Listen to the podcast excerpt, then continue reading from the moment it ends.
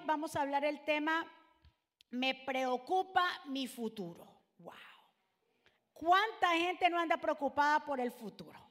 Me preocupa mi futuro y nos vamos a basar en Mateo capítulo 6, verso 25, 34 en adelante y lo vamos a leer esta vez en la versión TLA. Cuando lo tengan me dicen amén y así procedemos a leer. Dice la santa palabra del Señor así. No vivan pensando en qué van a comer, qué van a beber o qué ropa se van a poner. La vida no consiste solamente en comer ni Dios creó el cuerpo solo para que lo vistan. Miren los pajaritos que vuelan por el aire. Ellos no siembran ni cosechan, ni guardan semillas en granero. Sin embargo, Dios, el Padre, que está en el cielo, les da todo lo que necesiten. Y ustedes son más importantes que ellos. ¿Creen ustedes que por preocuparse vivirán un día más? Aprendan de las flores que están en el campo. Ellas no trabajan para hacerse sus vestidos. Sin embargo, les aseguro que ni el rey Salomón se vistió tan bien como ellas, aunque tuvo muchas riquezas.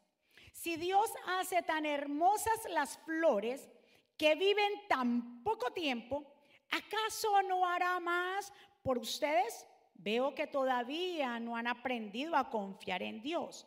Ya no se preocupen por lo que van a comer, por lo que van a beber, por la ropa que se van a poner. Solo los que conocen a Dios, los que no conocen a Dios, repitamos ese verso.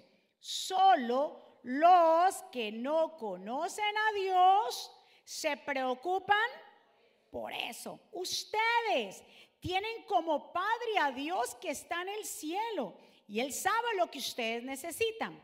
Lo más importante es que reconozcan a Dios como el único rey y que hagan lo que Él les pide. Dios les dará a su tiempo todo lo que necesiten. Así que no se preocupen por lo que pasará que... Diga conmigo, yo no me voy a preocupar por mi futuro. Mire lo que dice. Así que no se preocupen por lo que pasará mañana. Ya tendrán tiempo para eso.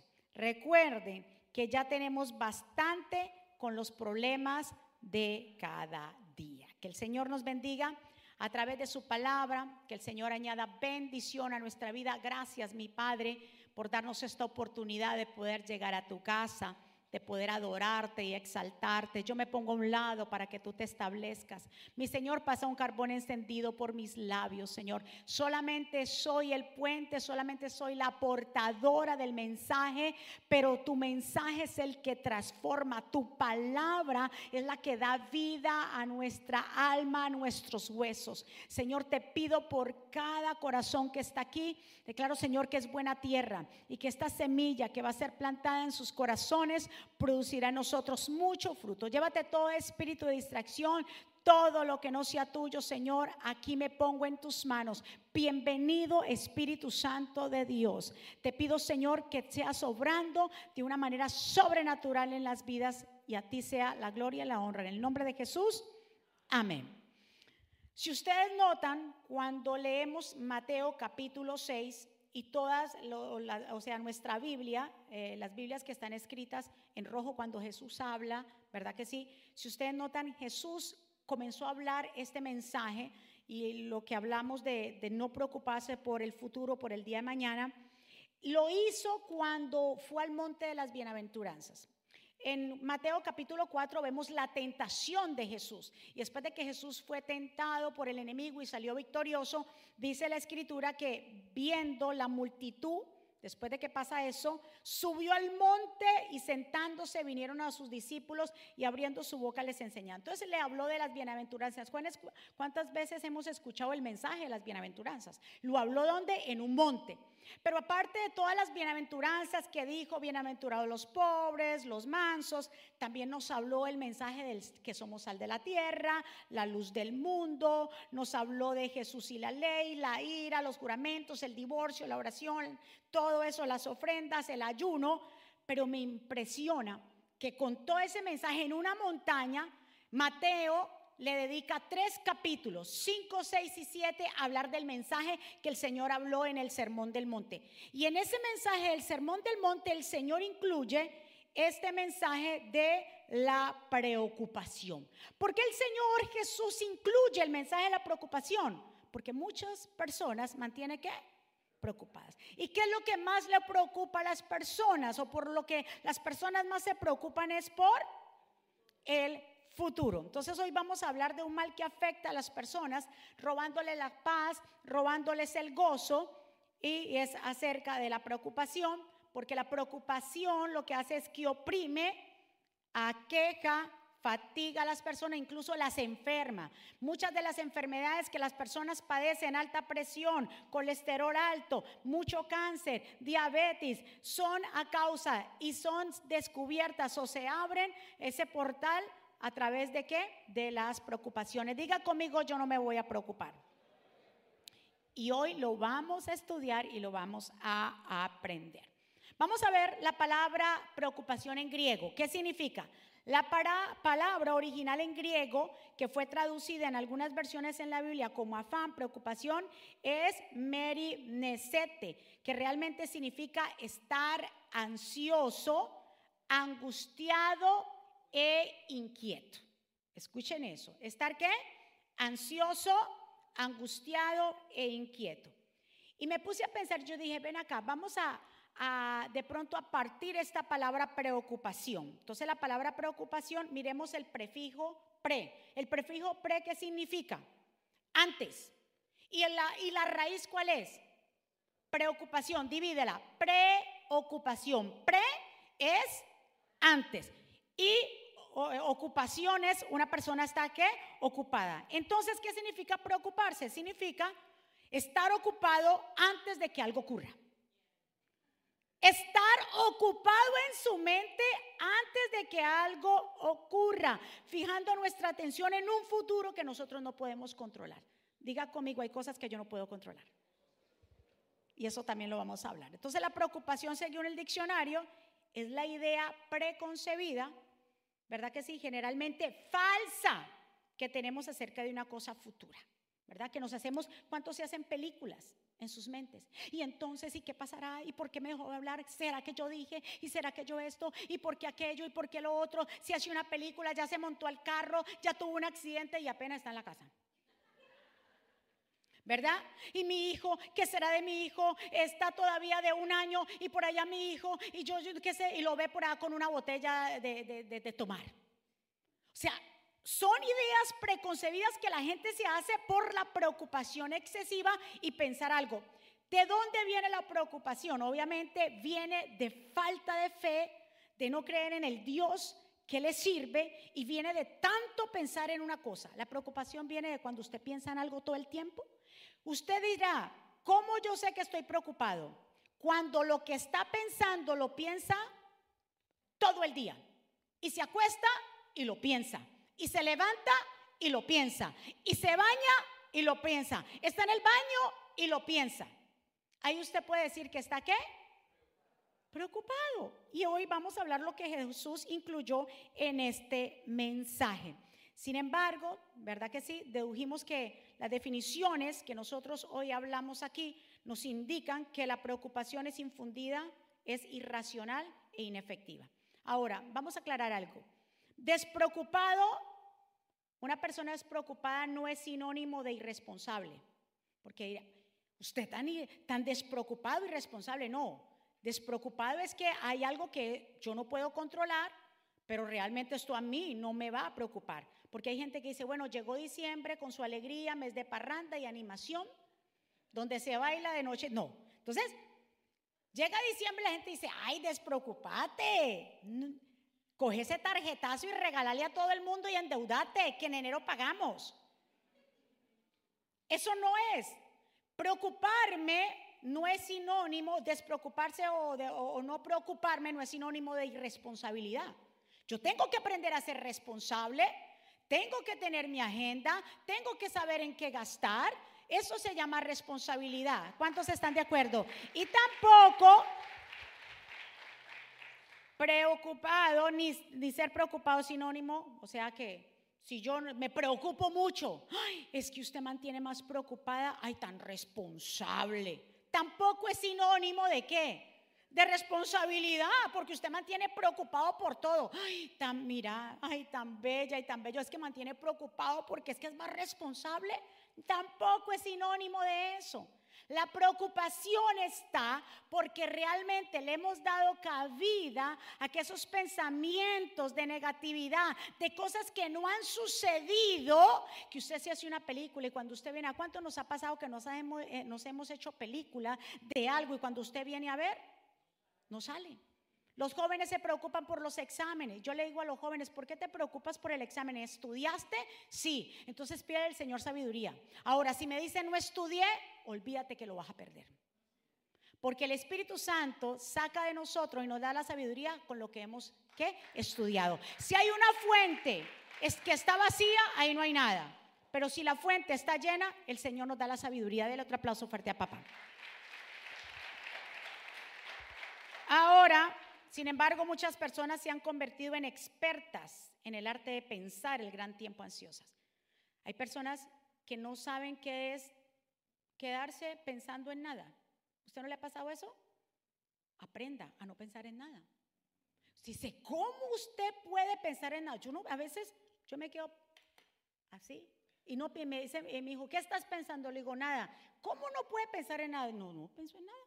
Estoy mirando. A veces uno mira y sin pensar. No tiene que estar a toda hora, piensa y piensa y maquina y maquina, ¿cómo voy a hacer? Y parecemos una máquina de producción. Y por eso nuestra mente está tan cargada porque todo el tiempo tenemos algo que pensar. Dígale a su vecino, de estar pensando tanto. Ay, hombre.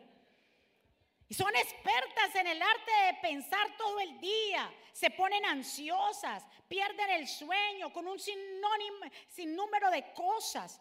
Existe una gran diferencia entre, escuche esta frase, existe una gran diferencia entre preocuparnos por el día de mañana y planear el día de mañana.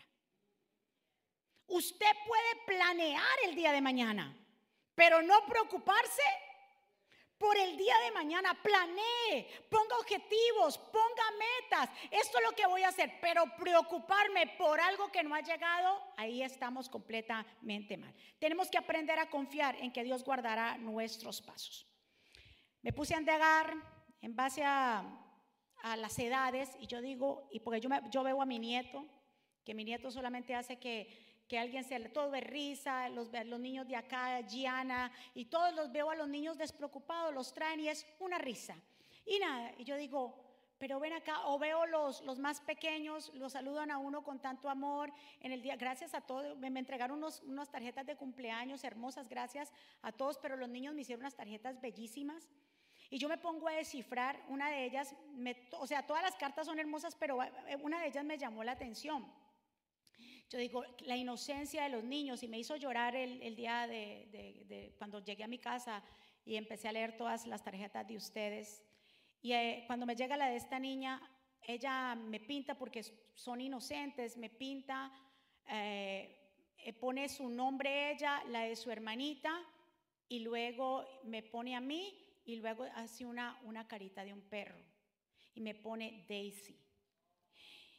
Y yo dije, espérate, ella se acordó de mi, mi, perrita que murió el año pasado, que tuvo conmigo 15 años de mi vida y que la recuerdo con mucho cariño. No voy a llorar, ¿eh? con mucho cariño y mucho amor. Pero cuando ella me pinta eso, yo digo, qué inocencia. Ella se acordó de que su pastora amaba a su perrita y la puso en la tarjeta y la incluyó a mi perrita, la que la pastora tanto amaba, más ella y su hermanita. Yo digo, ¿en qué momento el ser humano empieza a preocuparse? Usted ve un, bebé, no se preocupa. Ve un niño de dos años, tampoco se preocupa. Uno de cinco, menos. De siete, no. Y me empiezo a indagar. Y según la estadística, las personas comienzan a preocuparse por su futuro, acerca de su futuro durante la adolescencia. Después de que pasan los 13 y 14, por ahí empiezan la preocupación y en ese momento quizás eh, represente la primera vez en que comienzan a ser conscientes. Por eso ya tienen conciencia y por eso ya empiezan, si no se cuidan, a abrirle campo al pecado. Y por eso decimos que es, eh, esa es la edad precisa para ellos decidir por Cristo, para que se bauticen. Porque empieza en la adolescencia la preocupación como individuo a responsabilizarse. Cuando usted ve a un niño, ¿verdad? Que se ve a un niño preocuparse. Cuando usted ve a un niño preocuparse por el futuro, ¿verdad que sí? ¿Ellos qué hacen? Lo que me den, lo que me pongan. prefiero un chocolate. Ellos no andan preocupándose que si la sopa, nosotros decimos, cómenme la sopa porque le, pues, tómese la leche para que los dientes les hagan bien. Ellos, ellos no se preocupan por absolutamente nada. Y qué impresionante, porque el Señor por eso lo dijo en Mateo 15, 18, 1, cuando le fueron a llevar al Señor, estaba, los discípulos estaban preguntándose, ¿quién es el mayor de todos? ¿verdad? ¿Quién es el mayor de todos? Y Jesús dijo, el mayor de todos es aquel y trajeron un niño, aquel que sea como un niño. Ese es el mayor de todos. Y yo me puse a pensar, ¿y por qué el Señor puso como un niño que será el mayor de todos? Porque el niño no se preocupa quién me va a quitar el puesto.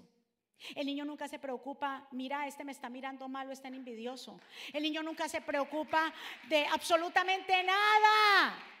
Señor dijo, ese será el mayor. Y es la enseñanza de que nosotros tenemos que aprender a ser como esos niños, que dependemos. Los niños, ¿por qué no se preocupan? ¿Por qué no se preocupan los niños o no les llega la preocupación? Porque sabe que tienen cerca a los papás.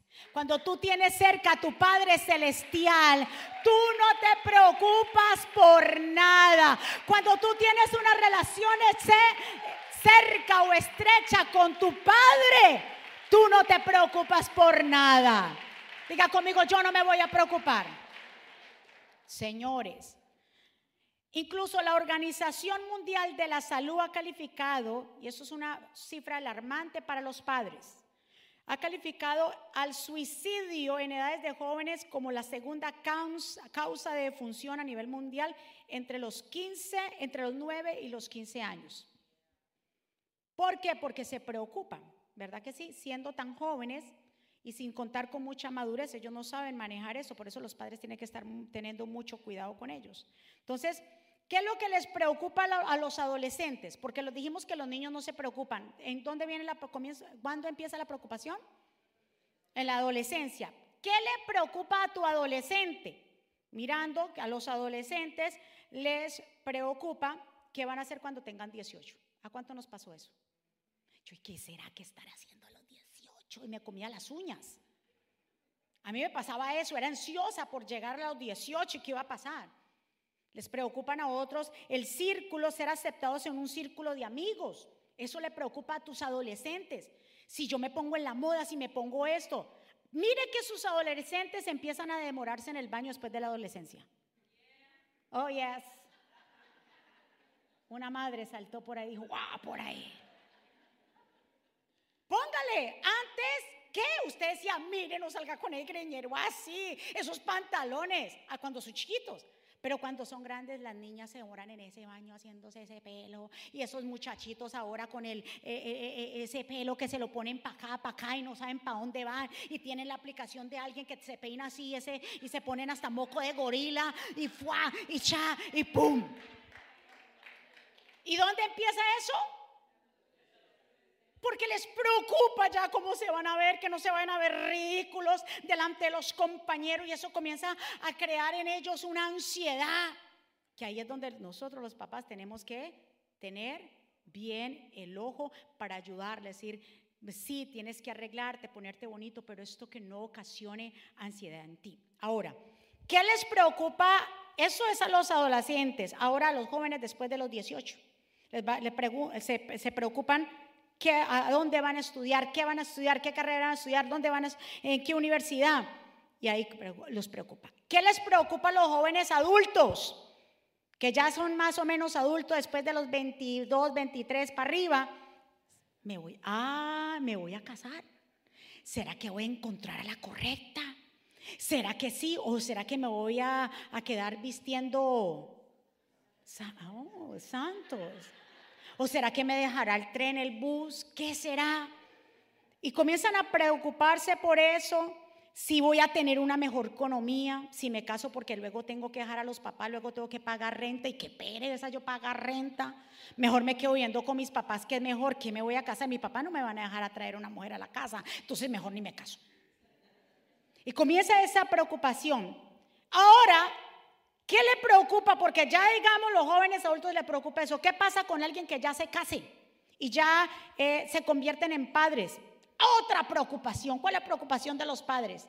Que sus hijos sean personas de bien, que puedan pagar la universidad de sus hijos, que si van a encontrar una pareja que cuide y apapacha a su hijo como usted lo apapacha y le hace el sancocho y, las pupusas y que sea una mujer y un hombre que lo quieran. Eso preocupa a los papás, ¿sí o no? Y van y los preocupa que si realmente eh, no vayan a... Ah, eso es algo que preocupa a los padres, que no vamos a morir antes que nuestros hijos. ¿Sí o no? Eso es algo que preocupa, que no debería. Pero todas estas preocupaciones son cosas inciertas, porque no sabemos el futuro. Porque sí sabemos que nuestro futuro asegurado está con Cristo, pero también sabemos que estamos en esta tierra y que cosas van a suceder. Ahora, ¿qué les preocupa a los que pasan de 50 años para adelante? Aquí no hay, aquí no hay, aquí no hay. ¿Qué les preocupa a los de 50 para adelante? Con, escuchen esto, con, cómo, con quién y cuándo voy a pasar mi vejez. Mi hijo, ¿y usted me va a llevar para un ursijón? Ay, no me lleve. Y apenas acabó de cruzar, tiene 49 para los 50, ya usted, usted no me va a poner un ursijón a mí. Y comienza a preocuparse, le salía, ya comenzaron a salirle las canas, no importa, pínteselas, ¿qué pasa? Si quiere, pínteselas. Sí, haga lo que quiera, si usted se siente bien así. Pero son cosas que preocupan. Y yo vengo a decirte que en vez de preocuparnos, ¿por qué mejor no nos preparamos? ¿Verdad? Que en vez de preocuparnos tanto por algo, ¿por qué no nos preparamos? Preparémonos, preparemos a nuestros hijos, preparémonos nosotros, hagamos eh, eh, buenos negocios, preparémonos para tener un mejor retiro, un mejor trabajo, preparémonos en cuanto a todo, pero preocuparme, prepare a tus hijos para que sepan buscar la persona correcta pero preocuparte por ellos, absolutamente no. Tráigalos a la iglesia, prepárelos para que cuando llegue el momento de ellos escoger, ellos saben qué escoger. Para cuando llegue el momento de usted tomar una decisión, la tiene que tomar. En un momento dado, yo me, me preocupé mucho porque yo decía, yo quiero dejarle algo a mis hijos, quiero dejarle una herencia y nos preocupamos tanto y nos afanamos tanto por pagar la casa, nuestra casa que teníamos. Una casa que teníamos y, la pagamos completa, completica. Y dije, allí nosotros vamos a vivir, se le dejamos a nuestros hijos, ese va a ser el patrimonio. Ese era mi afán, de dejarle algo, dejarle algo. Y le, sí, le alcanzamos a pagar, bendito Dios. Pero después, ¿qué pasó cuando vino el huracán Sandy? Toda la cuadra, todas las casas estaban bien, pero al único, a la única que se le vino dos pinos encima fue a mi casa. Ahí entendí que nos preocupamos por cosas innecesarias, cosas que realmente no, no es que no tengan valor, pero no hay que preocuparse por cosas del futuro, porque el futuro de nosotros está en las manos del Señor y cada día es un caminar. Se cayeron dos palos invivibles a casa que no hay que poder, no hay, no, no era forma de vivir. Y ya entendimos que no es donde yo quiera estar, sino donde Dios quiere, Dios nos quiera poner. No tenemos casa propia, pero no vivimos, gracias a Dios, muy bien, bendito Dios. ¿Y qué pasó con esa casa? El Señor puso que esa casa se la traspasáramos a Él. Así que la donamos al Ministerio Jesucristo Vive donada es la casa, la que yo pensé que iba a ser el patrimonio de mis hijos, que ahí Mati y Manuel iban a vivir con sus hijos y sus hijos, y era la casa de, los hijos y de los... ¡Ah, qué cosa de uno de verdad!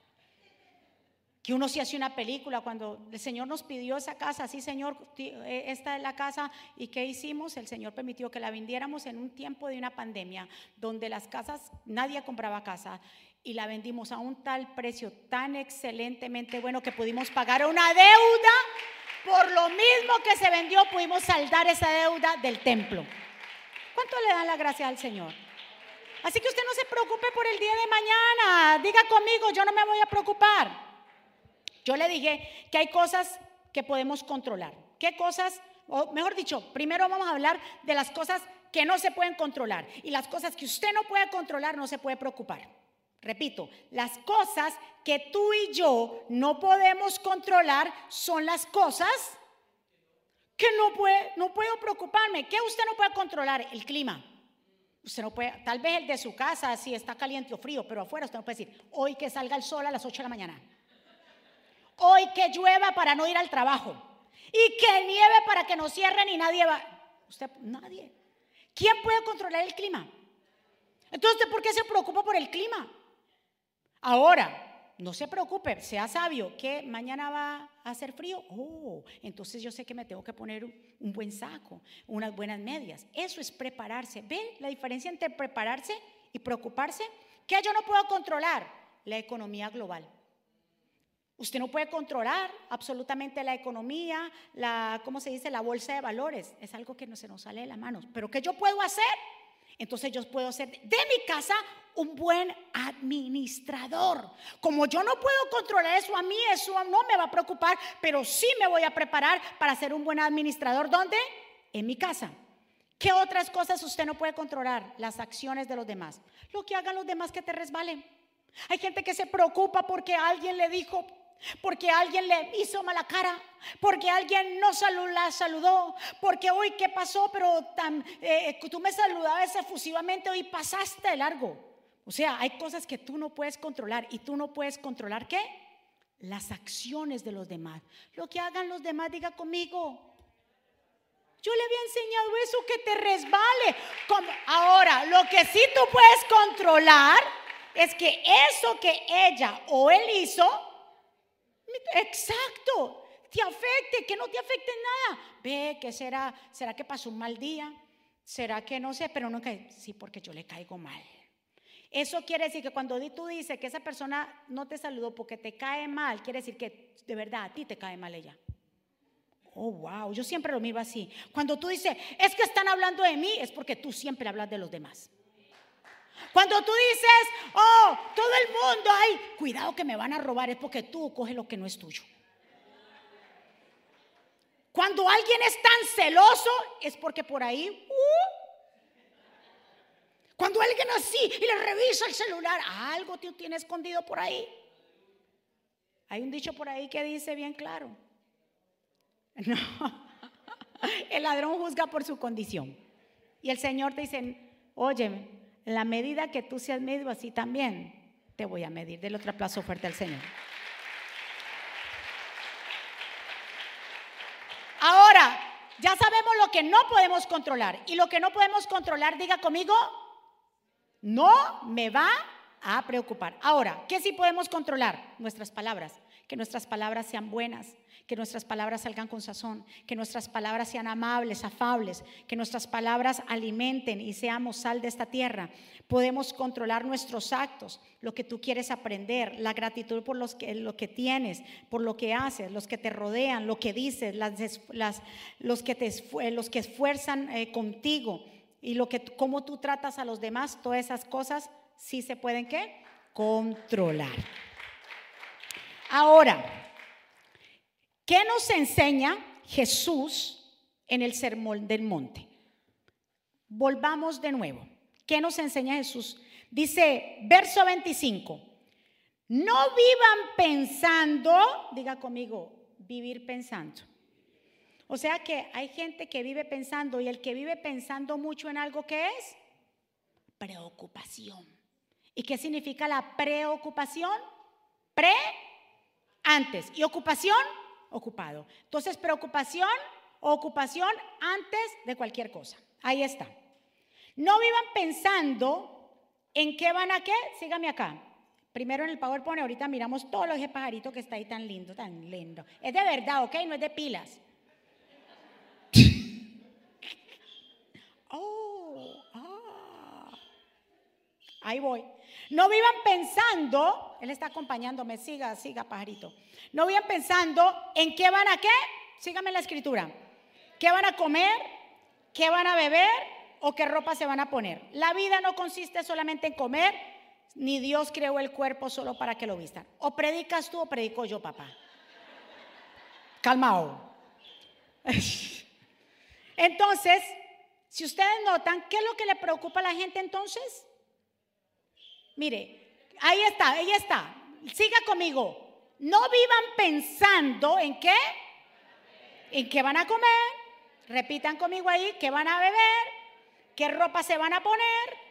La vida, diga conmigo, la vida no consiste solamente en comer y preocuparme. La vida es mucho más allá. La vida es algo, es un regalo de parte de Dios que tenemos que aprender a vivir. Entonces, ¿por qué se preocupa tanto por mañana? ¿Mañana ya llegó? ¿El pasado ya pasó? ¿Qué es lo que usted está viviendo? Entonces, con el hoy es suficiente, por favor. El Señor quiere que aprendamos a confiar en Él. Entonces sabemos que nuestro futuro está en las manos del Señor, asegurado, pero siempre y cuando nos mantengamos pegados solamente al cumplimiento de sus mandamientos. Ahora, lo que vamos a tener que afrontar mañana, ¿quién lo sabe? Dios solamente lo sabe, pero de algo sí podemos estar seguros, que aunque venga el momento difícil, el Señor nos dice que estará con nosotros todos los días hasta el fin del mundo. Pase lo que pase, venga un huracán, venga una tormenta, te deje tu esposo tu esposa, tus hijos se vayan, venga lo que venga, Dios siempre estará con nosotros hasta el fin, hasta el fin, aunque venga el problema, aunque venga la economía, aunque venga lo que venga, de algo sí podemos estar seguros, es que Jehová va con nosotros. Me quedé sin carro, tranquilo, porque Dios va a suplir. Me quedé sin casa, tranquilo, no se preocupe, Dios tiene el control. Ahora tiene que hacer de su parte también, ¿verdad? Como el sembrador. Imagina que el sembrador no salga a sembrar porque dice, qué feo está hoy no voy a salir a sembrar, no vale la pena sembrar. ¿Qué hace el sembrador? El sembrador sale a sembrar, pone la semilla, ara la tierra, le pone sus cosas a la tierra, pero como él no tiene el control del clima, pero él hace lo que está supuesto hacer. Hay cosas que no tenemos el control, pero hay que hacer las cosas que Dios nos mandó hacer. Porque ¿qué pasa? Cuando la gente se preocupa tanto, deja de servir en la casa de Dios. La gente preocupada ya antes asistía con regularidad y ya no asiste porque están desanimados porque la preocupación toma el control y la preocupación drena las fuerzas y te aleja de Dios. ¿Cuántos están? ¿Cuánto le un aplauso fuerte al Señor? Mire lo que dice aquí en cuanto a lo que hablamos. Jeremías 29, 11 dice, porque yo sé los pensamientos que tengo para ustedes son pensamientos de bien y no de mal para darnos el fin que esperáis. Entonces, el Señor sabe el fin tuyo y mío. ¿Cuántos están de acuerdo? Y él, mire, incluso el salmista David, quiero que entiendan este salmo tan maravilloso y que se lo llenen en su corazón. Salmo 139, 16. Dice, tus ojos vieron mi embrión y en tu libro se escribieron todos los días que me fueron dados, cuando no existía ni uno de ellos. ¿Qué significa eso? Que antes de que tú supieras, de que alguien supiera de nuestra existencia, Dios ya lo conocía y siguió obrando en nosotros, formándonos. Así somos de especiales para Él. Tu vida y mi vida ya está escrita en un libro. Lo que va a hacer Mónica, ya va a pasar por aquí, va a ir a los Estados Unidos, se va a encontrar con Raymond, se van a casar, van a tener dos hijos y luego van a tener nietos y sus hijos le servirán al Señor y ella morirá joven y, no, o sea, joven, no joven de joven, sino, sí, sin patas de gallina. ¿Eh? ¿Verdad? Hasta la alimentación comienza a cambiar después de que uno cumple ciertos... Eh. ¿Usted cuándo a los 20 años se preocupaba por comer saludable? Uno comía lo que le da a las 10 de la noche, a 11 de la noche, ya no, uno dice, no, ya no puedo comer eso. Porque realmente comenzamos a tomar cierta conciencia. Lo que le preocupa a un joven no le preocupa a un adulto, ¿verdad? Pero realmente tenemos que alejarnos y despegarnos totalmente de las preocupaciones. Ahora, Jesús nos está enseñando esto en el Sermón del Monte y toma varios ejemplos. Ahí están todos los ejemplos. Empieza primero. Miren los pájaros que vuelan. Ellos no siembran ni cosechan, ni guardan semilla. Dios le da todo lo que necesitan. Y ustedes, que son más importantes que un pajarito, dice, yo les daré todo lo que ustedes necesitan. Entonces, cuando usted ha visto un pájaro con una mochila, solamente lo vemos en las caricaturas el pájaro loco. Es lo único que vemos y una caricatura. El pájaro loco toma bus, el pájaro loco, por eso le llaman loco. Porque cuando usted viste un pájaro que anda trabajando, solamente el pájaro loco. Ahí está el pajarito, que es precioso ahí porque están jalados, pero usted ve los pájaros, ellos, cuando usted ha visto un pájaro preocupado en un árbol? ¿Qué voy a comer hoy? ¿Qué será? Él sabe que está creado, que su, su, trabajo es volar y sí, ir a buscar, comer de una, de una fruta que está por allí o tomar de una, una flor que está por allá y alimentar a sus pajaritos, llevarlos a su nido. Pero tú nunca vas a ver un pájaro y el Señor dice, si esos pájaros, que ellos no se preocupan por nada, ellos saben lo que tienen que hacer, yo como ustedes no les voy a dar lo que necesiten. Si ustedes valen más que un pajarito, porque somos formados por Dios. Diga conmigo, yo no me voy a preocupar.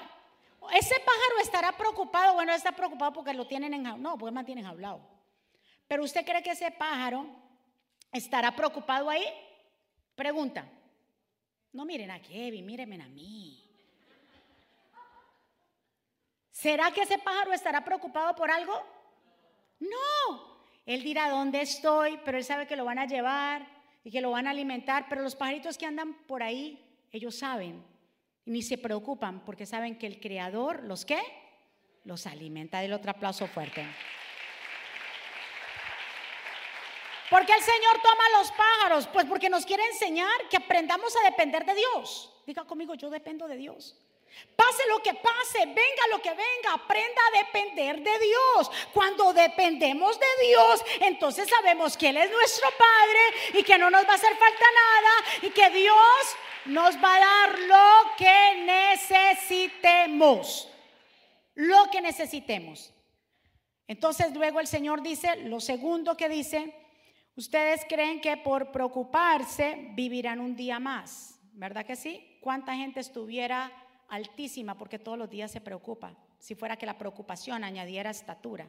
Ahora nos dice, miren las flores, pueden observar las flores. Esas flores hay una amarillita por aquí, una rojita por acá. Si usted sigue cantando, lo saco. Una amarillita por acá, una de diferentes colores. Ahí dice bien claro la flor.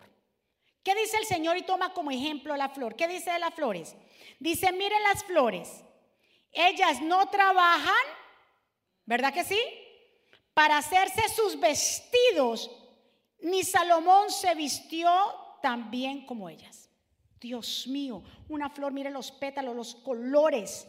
Dice Salomón con toda su riqueza, siendo rey, ninguno de sus trajes fueron tan hermosos como las vestiduras de una flor.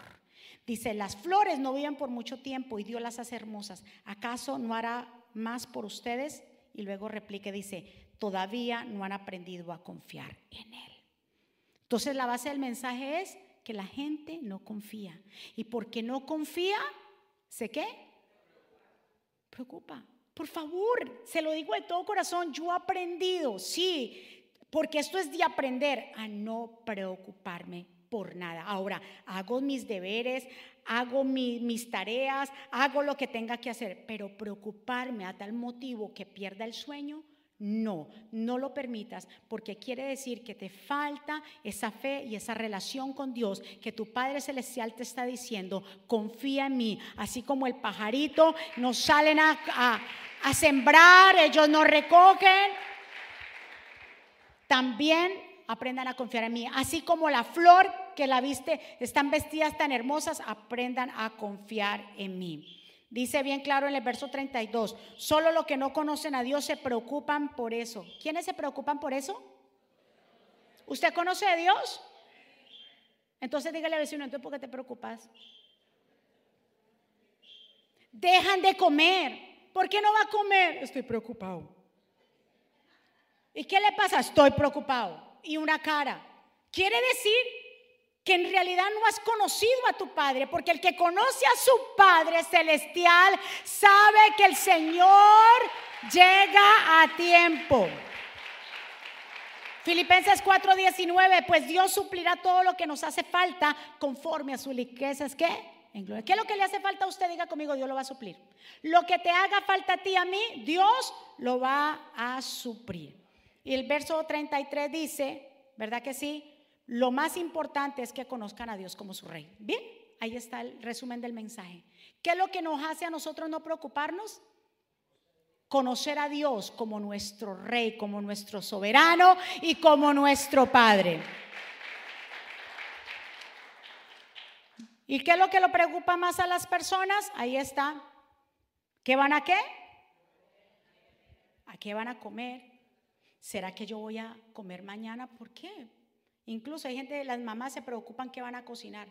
Si el, esposo que tienes es tan estricto que te deje, eh, que porque le, serviste la, las lentejas, otra vez lentejas. Haga un sketch, dígale papito, a ver, escriba allí, ¿qué quiere el lunes? Sancocho, ¿qué quiere Marte? Y así. Otro le van a decir, no me diga porque yo en el momento sé que es lo que quiero comer. Ah, la gente se preocupa por el pan. Y el Señor dijo, no solamente del pan vivirá el hombre, sino de toda palabra que sale de la boca de Dios. ¿Qué van a comer? ¿Qué van a beber? ¿Y ahora qué?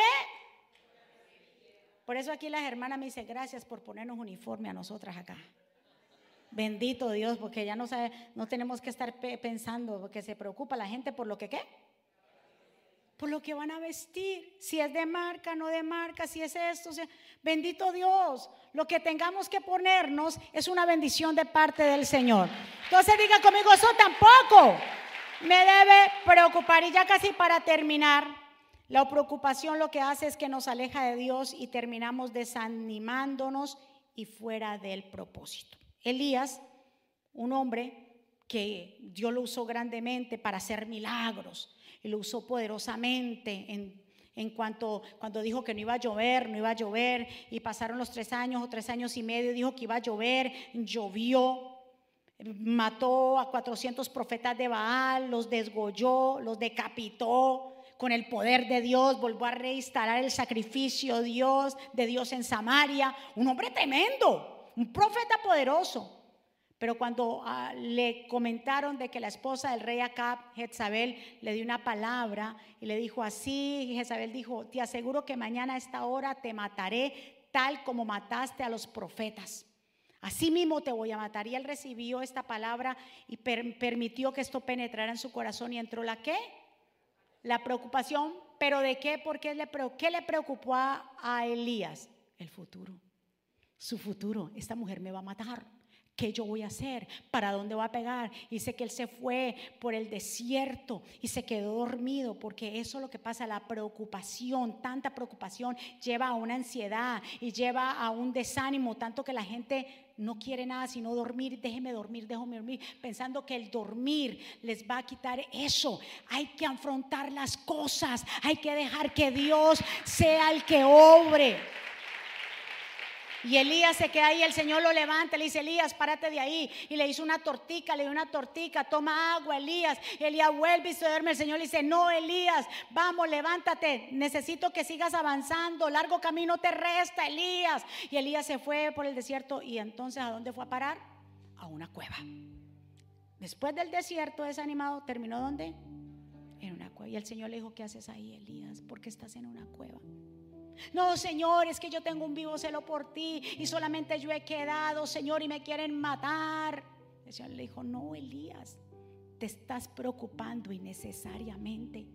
Yo te alimenté cuando no había, cuando te dije que de pronto eh, te fueras y declaraste la palabra de sequía Y te dije que te fuera al arroyo de Senaquerí.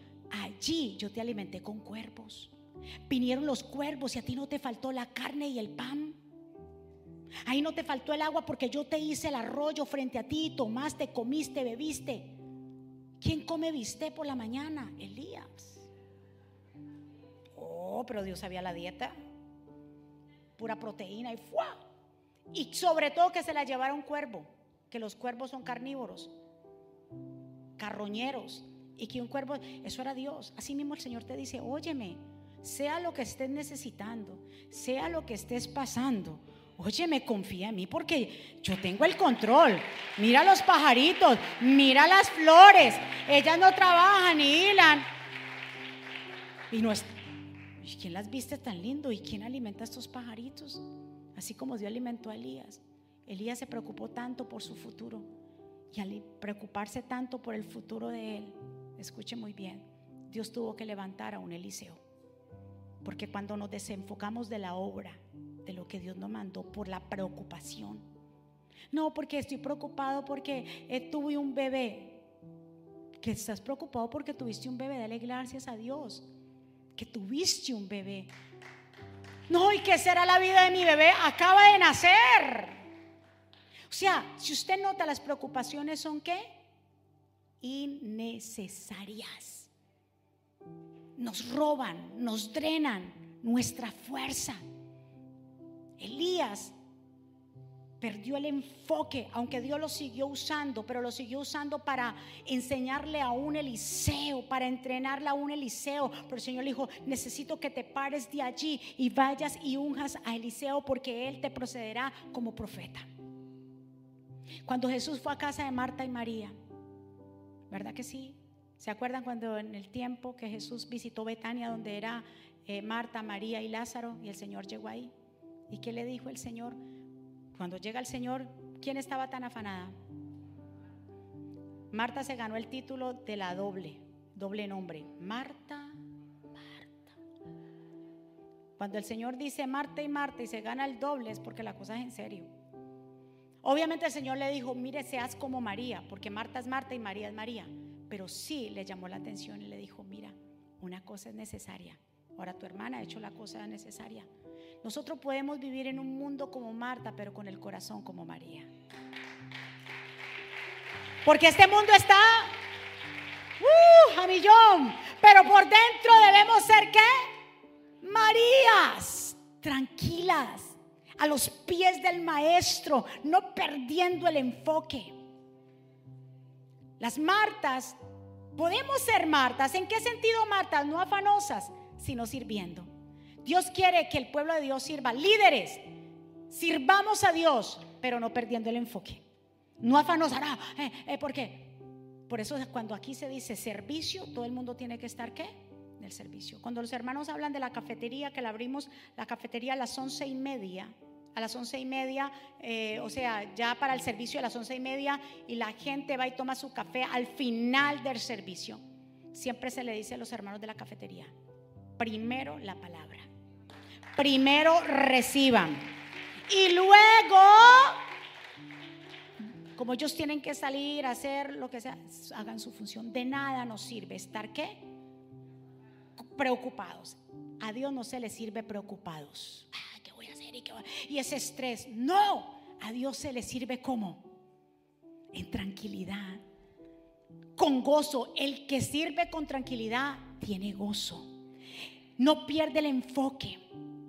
Job no perdió el enfoque. Job, a pesar de las vicisitudes, de todo lo que pasó con sus hijos, de todo lo que perdió, él no perdió las esperanzas. Él dijo, ciertamente aunque Él me matare, en Él esperaré aunque Él me matare, si yo veo el caos, veo la dificultad, hay cosas que están sucediendo a mi alrededor, pero esas cosas yo no las puedo controlar y como yo no las puedo controlar, yo no me voy a preocupar. Job no permitió que ni siquiera los mismos amigos lo sacaran de su tranquilidad y de su sosiego, juzgándolo Él no permitió.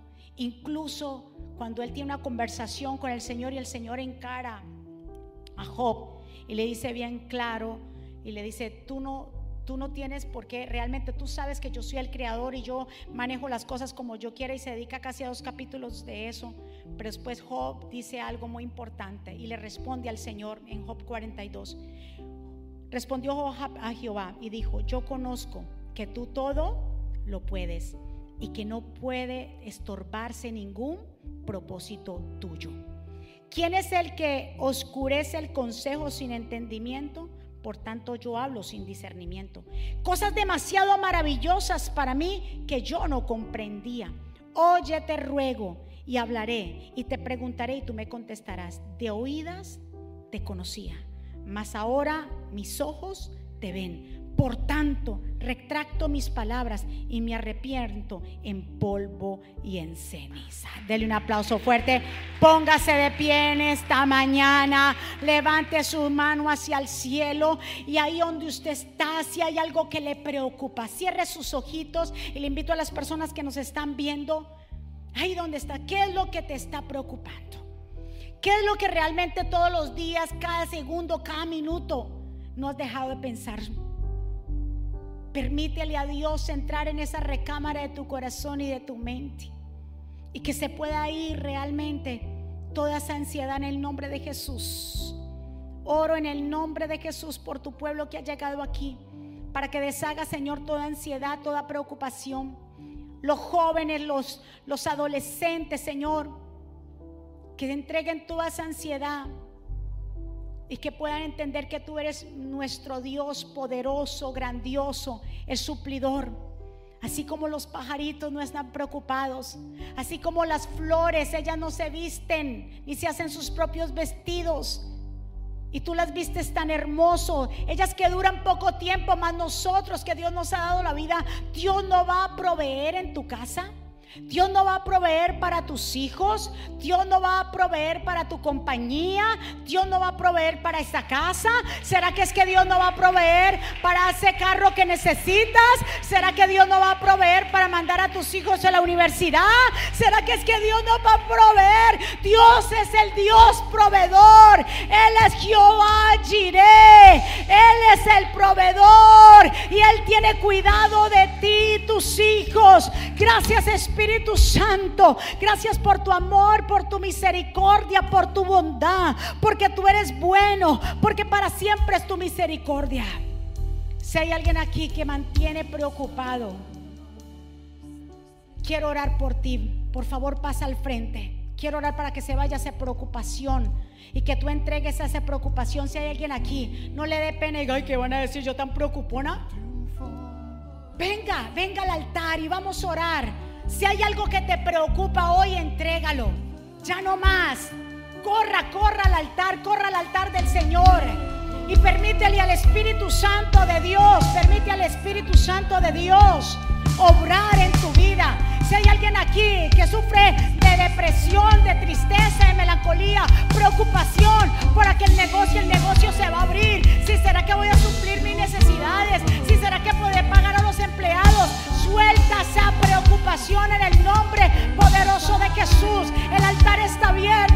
Vamos a orar por estas vidas. Vamos a orar por estas vidas que hoy han pasado para que se vaya toda esa preocupación en el nombre poderoso. Padre, oramos por tus hijos. Tú los rodeas y la paz de Dios que sobrepasa todo entendimiento sea en vuestros corazones que la gracia y el favor de Dios los acompañe hoy, mañana y siempre. Que hoy salgan totalmente libres de toda esa preocupación, porque el Señor cuida de ti y de los tuyos en el nombre de Jesús. Denle un aplauso fuerte al Señor. Déselo grande, toda la gloria y la honra para Él. Si hay alguien aquí, si hay alguien allá que quiera hacer esta oración de fe, si hay alguien que se quiera reconciliar con Dios, ahí donde usted está. Repita conmigo esta oración. Es una oración modelo. Pero después de que hace esta oración, tienes que dar ese primer paso de fe. Ahí donde tú estás, repite conmigo, Señor Jesús, Yo te doy gracias por mi vida. Te pido perdón por mis pecados. Yo te recibo como mi Señor y suficiente Salvador. Perdóname, ayúdame, enséñame. Dirígeme, Señor. Te entrego mi vida y mi corazón. Reconozco que soy pecador y que te necesito, Señor. Te entrego mi familia y todo lo que soy. Jesús, escribe mi nombre en el libro de la vida en el nombre de Jesús. Den un aplauso fuerte al Señor. ¿Quién vive? Y a su nombre. Y el pueblo de Dios. Vamos iglesia. Y el pueblo de Dios. ¿Cuántos se sienten libres de toda opresión? De toda preocupación. Nuestro futuro está en las manos y el futuro de Él es un futuro seguro. Ahora, lo que pare mañana no lo sabemos, pero si algo sí estamos seguros, que estará con nosotros hasta el fin del mundo. Amén. Del otro aplauso fuerte. Nos vamos. De nuevo, muchas gracias a todos por haber celebrado conmigo, por sus muestras de amor, de cariño, sus tarjetas, sus regalos. Les amo con todo mi corazón. Muchas bendiciones. Nos despedimos, Padre. Gracias por este tiempo tan maravilloso. Gracias, Señor, porque tú preparaste este lugar de antemano. Gracias por el liderazgo de esta casa. Gracias por nuestros hermanos, esta Grey que viene desde lejos, que han tomado esta casa para congregarse, para servirte, Señor. Que esta semana sea una semana de buenas noticias, una semana, Señor, de salud, de regocijo, de ver tus promesas cumplidas. Pueblo del Señor, que Jehová te bendiga y te guarde, que Jehová haga resplandecer su rostro sobre ti y tenga de ti misericordia. Que Jehová alce sobre ti su rostro y ponga en ti paz. Y termino con estas palabras, vivan en gozo, sigas creciendo hasta alcanzar la madurez, anímense los unos a los otros, vivan en paz y armonía, entonces el Dios de amor y paz estará con ustedes. Que la gracia del Señor Jesucristo, el amor de Dios y la comunión con el Espíritu Santo sea con todos ustedes. Muchas bendiciones, les amamos. Bendiciones, gracias.